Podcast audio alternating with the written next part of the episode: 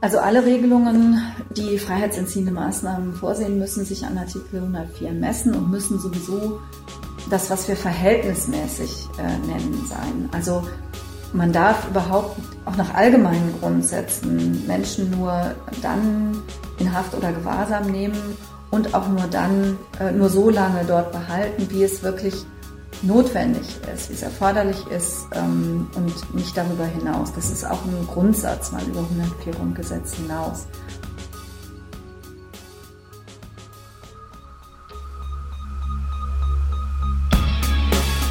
In guter Verfassung.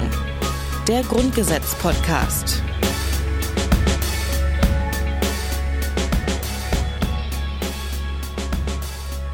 Hi, hallo und herzlich willkommen zur 74. Folge vom Grundgesetz Podcast in guter Verfassung.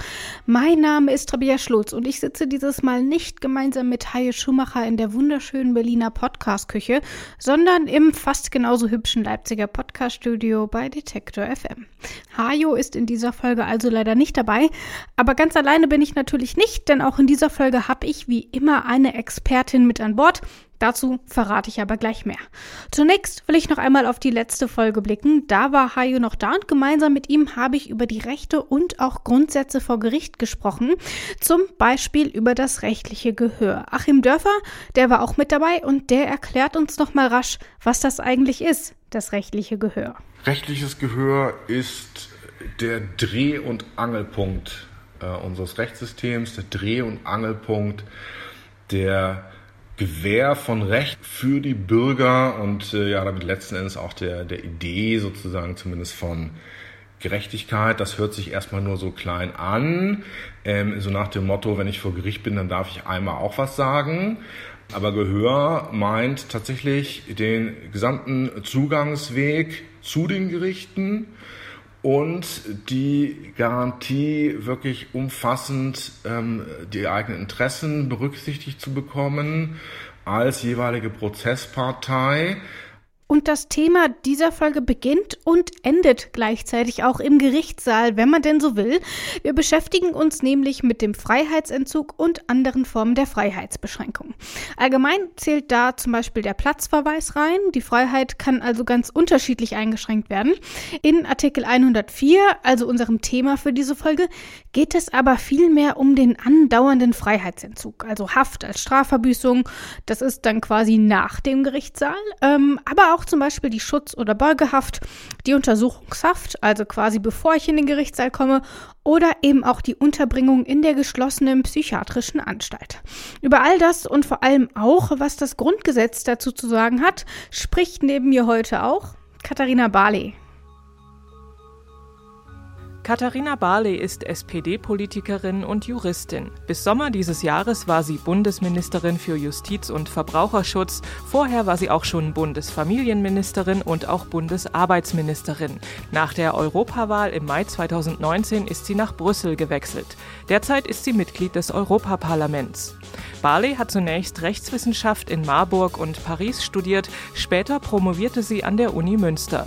Einige Jahre war Barley als Richterin tätig, von 2013 bis 2019 war sie Mitglied des Bundestages.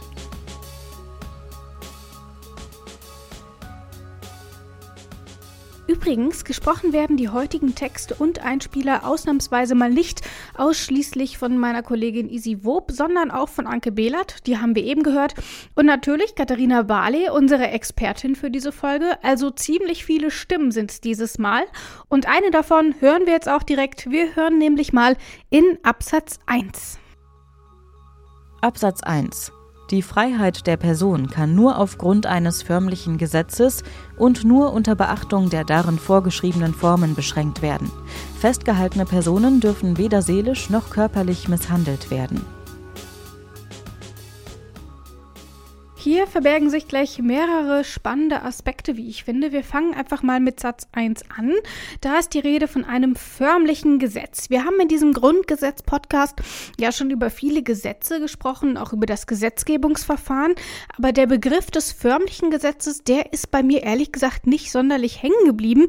Und vielleicht bin ich da nicht die Einzige. Ich weiß ehrlich gesagt auch gar nicht, ob wir da überhaupt schon mal so explizit drüber gesprochen haben. Machen wir aber jetzt und Katharina Barley erklärt mal, was es mit dem förmlichen Gesetz auf sich hat. Also 104 Absatz 1 spricht von einem förmlichen Gesetz. Ein förmliches Gesetz ist eines, was tatsächlich ähm, durch das Parlament beschlossen worden ist. Äh, es gibt ähm, andere Normen, zum Beispiel Rechtsverordnungen, die äh, nur von der Exekutive erlassen werden. Die fallen nicht unter diesen Begriff des förmlichen Gesetzes. Ähm, insofern eine Anforderung, dass, das, dass nur aus dem Parlament heraus es Regelungen geben können, die ähm, solche Freiheitsentziehungen rechtfertigen. Soll die Freiheit des Einzelnen also eingeschränkt werden und da fallen eben auch Einschränkungen wie Platzverweise darunter, dann muss das eben durch ein förmliches Gesetz geschehen, also eine Rechtsverordnung, über die wir in diesem Podcast ja auch schon gesprochen haben, die würde für sowas nicht ausreichen. Noch einmal wichtiger ist aber hier der zweite Satz, denn der ist zumindest für mein Verständnis der zentrale Teil hier von Absatz 1. Es darf keine körperlichen und auch keine seelischen Misshandlungen geben. Das klingt für mich erst einmal vollkommen selbstverständlich. Ähm, zum einen, weil man meinen könnte, das ist doch klar, das sollte doch in einem Rechtsstaat eigentlich sowieso normal sein. Aber auch, weil man meinen könnte, dass das sowieso schon von der Menschenwürde abgedeckt wird, die ja schon in Artikel 1 des Grundgesetzes steht. Warum also hat man das nochmal in Artikel 104 festgeschrieben? Artikel 104 ähm, bezieht sich auf Personen, die nicht mehr in Freiheit sind, also die an einem Ort sind, äh, zum Beispiel in einer äh, psychiatrischen Einrichtung oder in einem Gefängnis, wo sie nicht weg können. Und wenn wir uns umschauen, sei es in unserer Geschichte, sei es äh, in anderen Ländern, dann ist natürlich die Gefahr der seelischen und körperlichen Misshandlung in solchen Einrichtungen größer als äh, im Alltag. Und deswegen ist es da nochmal ausdrücklich festgehalten worden. Man muss ja auch sagen, gerade wenn ich auf ähm, Psychiatrien zum Beispiel mal schaue, da war das noch in den 50er Jahren ähm, gang und gäbe, dass man noch ziemlich furchtbare Sachen gemacht hat. Also äh, Stromstoßtherapien ähm, und ähnliches.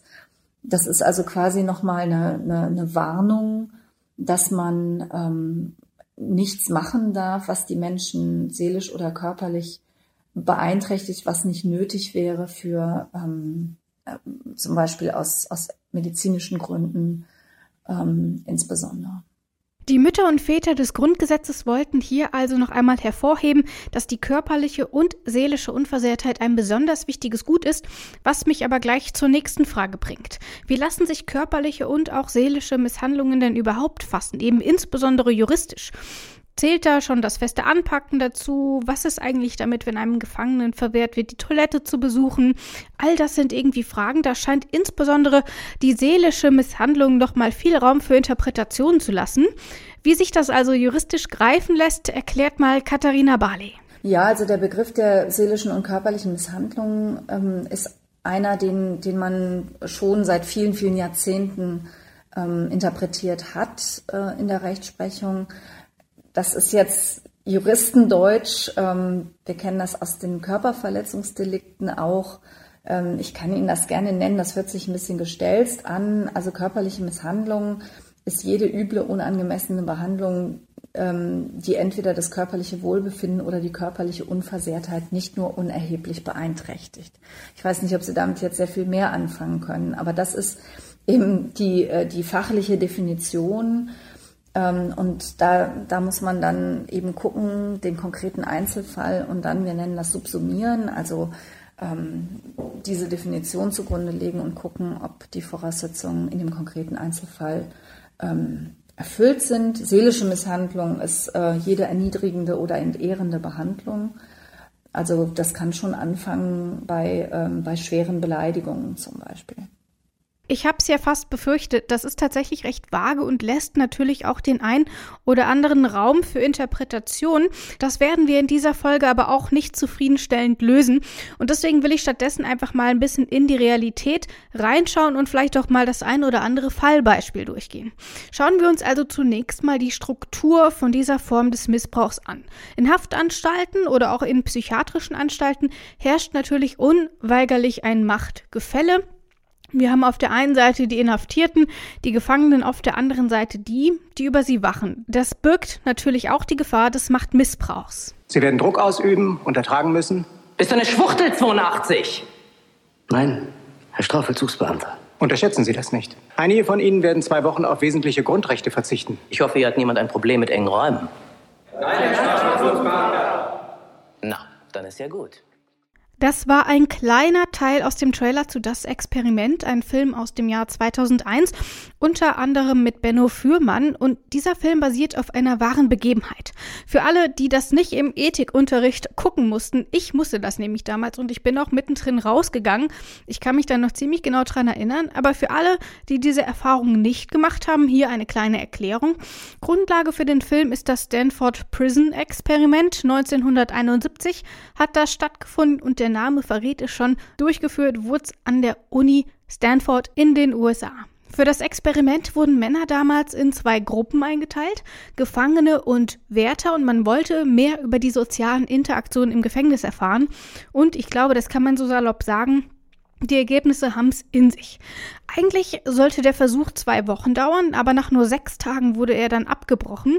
Es war zu massiven Ausschreitungen gekommen, die Gefangenen erlitten unter anderem Panikattacken und auch Zusammenbrüche. Der Grund, die Wärter nutzten die ihnen zugeteilte Macht zum Teil massiv aus, demütigten die Gefangenen und wendeten auch körperliche Gewalt an. Wohlgemerkt nach nur wenigen Tagen. Man will ehrlich gesagt gar nicht so genau wissen, wie es dann nach zwei Wochen ausgesehen hätte. Daran sieht man aber natürlich ganz deutlich, was in solchen Situationen passieren kann, was natürlich nicht explizit bedeutet, dass jeder Strafvollzugsbeamte auch zum sadistischen Täter wird, aber die Gegebenheiten in einem Gefängnis sind natürlich nochmal besonders sensibel. Aber, und da kommen wir zum zweiten strukturellen Problem, wenn eben doch mal was passiert, wenn es zu einem körperlichen, aber auch seelischen Missbrauch kommt, lässt sich das nur schwierig nachvollziehen und verfolgen. Solche Missbräuche werden nicht immer gemeldet und wenn doch, sind es plötzlich die Kollegen des mutmaßlichen Täters, die dessen Verhalten untersuchen sollen. Das ist natürlich ein Problem. Man kennt die Person, man ist vielleicht sogar mit ihr befreundet, man arbeitet auf jeden Fall jeden Tag mit ihr zusammen und dann ist das natürlich auch so eine gewisse Form, man will nicht unbedingt gegeneinander ermitteln, selbst wenn es jetzt zum Beispiel um einen Polizist oder um einen Wärter aus einer anderen Abteilung geht. Ein Problem, das immer wieder diskutiert wird, bislang aber ehrlich gesagt nur wenig Lösungserfolg bietet. Und dann kommen wir noch zum letzten Punkt, den ich hier anbringen will, ein anderes Beispiel, nämlich die Haft als seelische Qual an sich. Also nicht nur, weil es zum Beispiel während der Haft zum Missbrauch gekommen ist, durch Wärter, aber zum Beispiel auch Mithäftlinge, sondern weil man unschuldig im Gefängnis sitzt. Das passiert jährlich mehr als 100 Menschen. Sie kommen für eine Straftat ins Gefängnis, die sie gar nicht begangen haben und werden dann eben auch häufig nicht frühzeitig entlassen, weil sie nicht geständig gewesen sind. Und wenn sie gestehen, obwohl sie nichts getan haben, dann ist das genauso problematisch, denn das birgt nochmal zusätzliche Gefahren. Im Nachhinein dann noch freigesprochen zu werden, ist kompliziert und wer gesteht, verschlechtert seine Chancen natürlich zusätzlich. Die Folge, die Haftentschädigung entfällt und dabei ist die Haftentschädigung an sich schon eines der Probleme in diesem System. Denn wenn wir uns das mal anschauen, es gibt pro Tag in Haft eine Haftentschädigung von 25 Euro. Bis 2008 waren es sogar nur 11 Euro pro Tag und hinzu kommen dann noch Entschädigungszahlungen für zum Beispiel entgangenes Gehalt oder auch den Verlust der Wohnung. Wobei man da nochmal sagen muss, dass das besonders kompliziert ist, denn man muss ziemlich genau für jeden Monat, den man in Haft gesessen hat, einen Gehaltsverlust Verlust nachweisen. Das ist natürlich insbesondere kompliziert, wenn es um Lohnerhöhungen gegangen wäre, wenn es darum geht, dass man in dieser Zeit natürlich auch rein theoretisch den Job hätte verlieren können. All das ist gar nicht so leicht und die Justiz macht es einem dort ehrlich gesagt auch nicht unbedingt leichter. Und hinzu kommt, dass man für die Zeit, in der man sich vor Gericht für eine Haftentschädigung einsetzt, vielleicht sogar für einen Freispruch einsetzt, diese Zeit wird nicht weiter entschädigt, sondern wirklich nur die Zeit, die man hinter Gittern gesessen hat. Wenn wir das mal zum Vergleich nehmen, in anderen europäischen Ländern liegen die Entschädigungszahlen drei bis viermal höher, ganz zu schweigen natürlich von den USA, wo man oft Zahlungen im hohen Millionenbereich bekommt. Um in Deutschland auch nur eine einzige Million Euro Entschädigung zu bekommen, müsste man 40.000 Tage im Gefängnis sitzen. Das sind mehr als 100 Jahre. Und da überrascht es einen tatsächlich nur wenig, wenn Anwälte, die sich täglich mit solchen Fällen beschäftigen, die Frage stellen, ob der Umgang mit unschuldig Verurteilten an sich nicht auch schon eine Form des seelischen Missbrauchs durch den Staat darstellt. So viel zu unserem kleinen Exkurs zu Absatz 1. Wir wollen aber noch mal weitergehen. Absatz 2 und 3 hören wir uns einfach mal komplett an und gehen die beiden Absätze dann durch. Absatz 2 über die Zulässigkeit und Fortdauer einer Freiheitsentziehung hat nur der Richter zu entscheiden. Bei jeder nicht auf richterlicher Anordnung beruhenden Freiheitsentziehung ist unverzüglich eine richterliche Entscheidung herbeizuführen. Die Polizei darf aus eigener Machtvollkommenheit niemanden länger als bis zum Ende des Tages nach dem Ergreifen in eigenem Gewahrsam halten. Das Nähere ist gesetzlich zu regeln. Absatz 3 jeder wegen des Verdachtes einer strafbaren Handlung vorläufig Festgenommene ist spätestens am Tage nach der Festnahme dem Richter vorzuführen, der ihm die Gründe der Festnahme mitzuteilen, ihn zu vernehmen und ihm Gelegenheit zu Einwendungen zu geben hat. Der Richter hat unverzüglich entweder einen mit Gründen versehenen schriftlichen Haftbefehl zu erlassen oder die Freilassung anzuordnen. Damit jemand überhaupt erst verhaftet werden kann, gibt es den sogenannten Richtervorbehalt. Und was der bedeutet, erklärt jetzt Katharina Barley. Also Verhaftungen passieren ja ähm, oft so, dass ähm, sie nicht unbedingt direkt planvoll geschehen, also dass jemand auf frischer Tat ertappt wird zum Beispiel, ähm, dass man jemanden schon lange sucht und dann ist er äh, auf einmal äh, da das ist nicht immer der Fall, dass man dann direkt einen Richter oder eine Richterin ähm, vorher nochmal fragen kann, bevor man ihn oder sie festsetzt. Und ähm, andererseits auch zum Beispiel jemand, der ähm, sich selbst gefährdet, äh, also jemand, der äh, sich selbst verletzt, da muss man möglicherweise auch sofort handeln und kann nicht erst eine Richterin oder einen Richter fragen. Aber grundsätzlich muss man vorher fragen und äh, wenn das nicht möglich ist, dann muss man äh, sofort, sobald es möglich ist, äh, diese, diese richterliche Entscheidung nachholen. Und im Artikel 104 ist es ja sogar so, ähm, dass wir eine zeitliche Frist haben. Also länger als 48 Stunden darf niemand festgehalten werden. Und es darf, also man darf auch nicht quasi bis 47 Stunden und 50 Minuten warten, bevor man tätig wird, sondern man muss sofort, wenn es möglich ist, versuchen, eine solche richterliche Entscheidung zu bekommen. Wir haben hier also nochmal ein gutes Beispiel für die Gewaltenteilung. Die Polizei vollstreckt zwar, aber die Judikative muss dafür erst einmal eine Basis schaffen und das Grundgesetz gibt ja auch noch einige andere Grundlagen vor. Eine zeitliche Frist zum Beispiel. Länger als 48 Stunden darf nämlich niemand ohne richterlichen Beschluss festgehalten werden. Das haben wir ja gerade in Absatz 2 gehört. Und Absatz 3 knüpft da auch nochmal an. Ein Gericht muss nach der Verhaftung nämlich prüfen, ob die Person zum Beispiel in Untersuchungshaft geschickt werden darf oder eben auch freigelassen werden muss. Und natürlich muss die betroffene Person auch darüber informiert werden, was eigentlich gegen sie vorliegt, warum wird gegen mich ermittelt, warum werde ich vielleicht in Untersuchungshaft gesteckt, warum soll ich hier eigentlich Fragen beantworten. Und jemand anderes muss ebenfalls informiert werden, sehen wir hier in Absatz 4. Absatz 4 von jeder richterlichen Entscheidung über die Anordnung oder Fortdauer einer Freiheitsentziehung ist unverzüglich ein Angehöriger des Festgehaltenen oder eine Person seines Vertrauens zu benachrichtigen. Wer verhaftet wird, hat das Recht, dass jemand darüber informiert wird, zum Beispiel ein Familienangehöriger, aber eben auch ein Anwalt. Und warum, erklärt Katharina Barley nochmal. Also es gibt den Artikel 104 Absatz 4 ähm, auch aus, aus den Erfahrungen aus der Nazizeit heraus hat ähm, der Grundgesetzgeber gesagt, wir, wir haben keine Geheimhaftanstalten, wir haben keine Geheimhaft. Ähm, deswegen hat jeder das Recht, der halt äh, in so eine freiheitsentziehende Maßnahme kommt, ähm, jemanden zu benachrichtigen, beziehungsweise wenn er selber es nicht tut oder nicht kann, dann äh, muss das die, die Polizei oder wer auch immer dieses, diese Maßnahme halt durchführt, muss das ähm, tun, muss also einen Angehörigen benachrichtigen. Dass jemand seiner Rechte beraubt wird, sollte natürlich nicht vorkommen, aber gehen wir jetzt einfach mal davon aus, dass doch. Was kann ich denn dann eigentlich tun, wenn niemand angerufen wird, wenn niemand informiert wird, dass ich hier gerade verhaftet wurde und eventuell auch rechtlichen Beistand brauche? Ich nehme an, in der Situation selbst kann ich wenig tun, weil ich wurde gerade verhaftet und darf niemanden anrufen. Aber was ist denn im Nachhinein? Was steht mir dazu? Es kann im Einzelfall immer mal passieren. Es sollte wirklich in der Bundesrepublik nie passieren.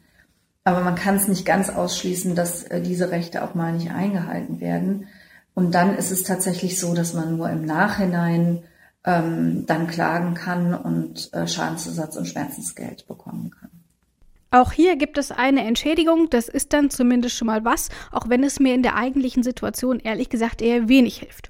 Nun will ich zu guter Letzt auch noch auf einen letzten Punkt eingehen. Wir erinnern uns zurück an das Jahr 2015, als besonders viele Asylsuchende nach Deutschland gekommen sind.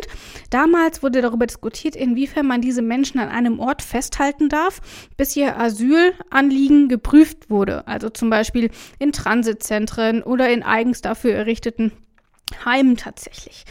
Anderes Beispiel, die Abschiebehaft. Wie lange darf die eigentlich andauern? Auch das wurde immer wieder diskutiert und wird auch nach wie vor immer wieder nochmal besprochen.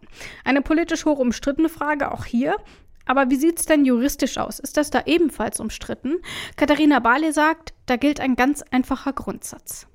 Also alle Regelungen, die freiheitsentziehende Maßnahmen vorsehen, müssen sich an Artikel 104 messen und müssen sowieso das, was wir verhältnismäßig äh, nennen, sein. Also man darf überhaupt auch nach allgemeinen Grundsätzen Menschen nur dann in Haft oder Gewahrsam nehmen und auch nur dann, äh, nur so lange dort behalten, wie es wirklich notwendig ist, wie es erforderlich ist ähm, und nicht darüber hinaus. Das ist auch ein Grundsatz mal über 104 Grundgesetz hinaus.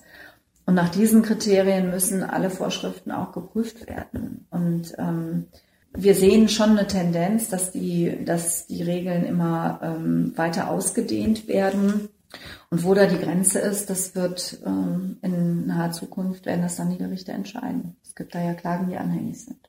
Inwiefern solche Maßnahmen dann tatsächlich verhältnismäßig sind, das steht auf einem anderen Blatt, auf das wir jetzt auch gar nicht mehr draufschauen werden.